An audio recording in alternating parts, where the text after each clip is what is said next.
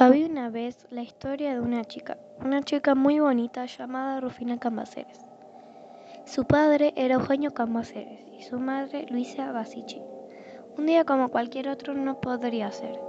El 31 de marzo de 1902, que era el cumpleaños tan esperado de la chica, estaba preparándose para ir al teatro Colón mientras hablaba con su amiga y esta decía: Laura, dijo Rufina con un intrigante suspenso.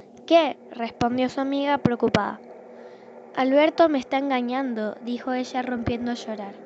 Ella, estupefacta al ver a su amiga, y le pregunta curiosamente ¿Y quién es el amante? La pobre le responde con un chillido casi inentendible. Mi mamá, dijo rompiendo a llorar más fuerte. Su amiga, indignada, se va del cuarto por unos minutos, pero lo que nunca va a olvidar es que al salir de esa puerta no iba a volver a ver a su amiga con vida. Y así es. Al volver al cuarto la ve tirada al piso muerta. Ella grita por el espanto y el dolor de ver a su amiga muerta.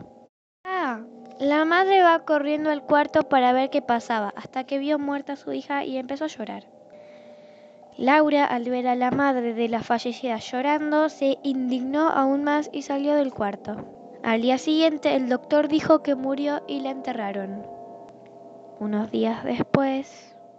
Ring, ring, así sonaba el teléfono de esa época. La madre, que casi no había comido por Rufina, contestó. ¿Hola? Sí, hola, buenas tardes. ¿Habla con la familia Cambaceres? Al escucharlo, a Luisa se le puso la piel de gallina porque no tenía familia. Sí, sí, habla con la familia. Bueno, le queremos informar que la tumba de su hija está media abierta y la chica está toda arañada como la tapa de esta, dijo el hombre aterrado. De un grito ahogado al saber que había enterrado viva a su hija, y mientras sostenía un cuchillo en su mano se apuñaló en su corazón y murió. Más de 100 años después, era una noche muy oscura del 21 de junio, así es, el día más corto de todo el año tan corto como la esperanza que tenía el pobre Lucas, que estaba tirado en el suelo despedazado por la muerte de su querida madre. De repente siente como si le tocaran el hombro, se dio vuelta y vio una bella chica toda vestida de blanco. ¿Estás bien? le pregunta a la chica misteriosa que estaba allí. Sí, responde él con un poco de frialdad, y ella le da una seña para que venga. El chico se levanta y empieza a caminar, empieza a reír y a pasarla bien. Se le pasa toda la tristeza por delante de sus narices. Al rato de una buena charla, la chica tenía frío. Lucas, para ser un buen mozo, le dio su chaqueta.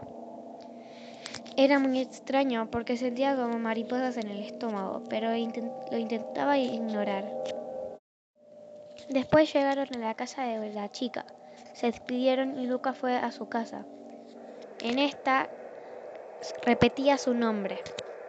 Rufina, Rufina, Rufina. Le parecía familiar ese nombre, así que decidió buscar su nombre por internet. Al buscar el primer nombre que aparecía era Rufina Gambaceres, así que decidió darle clic, clic. Y fue como si ese clic le cambiara la vida. Lo escuchaba como un eco que nunca acababa. Leyó toda la información. Esa noche, no, esa noche no pudo dormir, pensando en cómo podía ser la misma chica. Era la misma chica, pensaba cada segundo que se volvía una eternidad. Cuando se abrió el cementerio fue corriendo hacia la tumba de la chica y vio su nombre y su chaqueta. Desde ese día, Lucas nunca fue el mismo.